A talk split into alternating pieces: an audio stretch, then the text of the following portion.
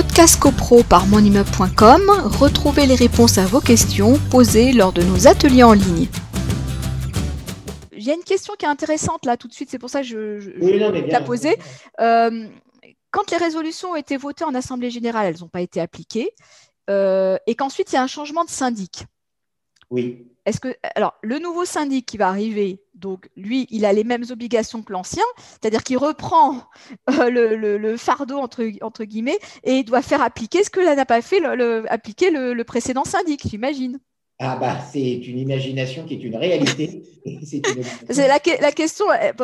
Peut-être elle est évidente, mais apparemment c'est pas si simple. Voilà, c'est, on se dit, mais il y a un nouveau syndic, qu'est-ce qui se passe quoi? Bon, bah. toutes, les, toutes les questions méritent d'être posées. Euh, effectivement, non, non, là, il y a zéro discussion. Évidemment, ce qui a été voté en Assemblée générale, ça s'impose euh, au syndicat des copropriétaires, lequel est représenté par euh, un ou des syndics qui se succèdent. Mais effectivement, le fait que la copropriété est un nouveau syndic ne rend pas caduques les résolutions qui ont été votées, bien évidemment. Si une résolution a été votée avec le syndic A et qu'un euh, syndic B est désigné plus tard, eh bien, le syndic B endosse euh, les euh, assemblées générales qui ont des, exercices précédents et les résolutions, évidemment, doivent être votées. Alors, ce qui me permet de faire une passerelle sur le fait que lorsque des résolutions sont votées, rien n'empêche les copropriétaires de voter par la suite une résolution qui irait à l'encontre de ce qui a été précédemment voté.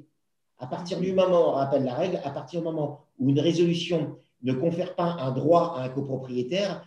Exemple toujours le même, mais parce que c'est ça qu'on voit en définitive dans les faits, c'est un copropriétaire qui demanderait euh, l'attribution d'une partie commune d'un bout de couloir, par exemple, on lui dirait oui. À partir de, de ce moment-là où c'est oui et que la résolution est définitive, les copropriétaires ne peuvent pas, pour des raisons X ou Y, demander à inscrire à l'ordre du jour une résolution qui annulerait cette première résolution, précisément parce qu'elle a conféré un droit définitif à un copropriétaire.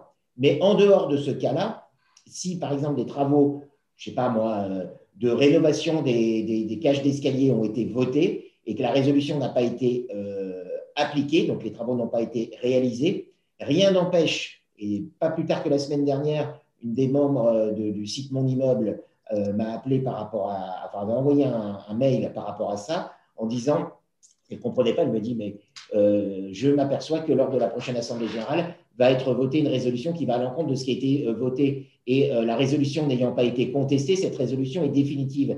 Ce à quoi j'ai dit à cette dame, il ne faut pas opérer une confusion entre une résolution qui n'a pas été contestée et qui est effectivement définitive, donc elle doit être appliquée, mais lorsqu'on dit que la résolution est définitive, c'est qu'elle ne peut plus être contestée devant le tribunal judiciaire. Elle est définitive de ce point de vue-là mais rien n'empêche, lors de l'Assemblée générale de l'exercice suivant, de voter contre ce qui a été précédemment voté. Ce sont deux choses différentes à ne pas confondre. Donc effectivement, ça peut être, euh, euh, ça peut être euh, annulé. Voilà. Podcast CoPro par monimmeuble.com, retrouvez les réponses à vos questions posées lors de nos ateliers en ligne.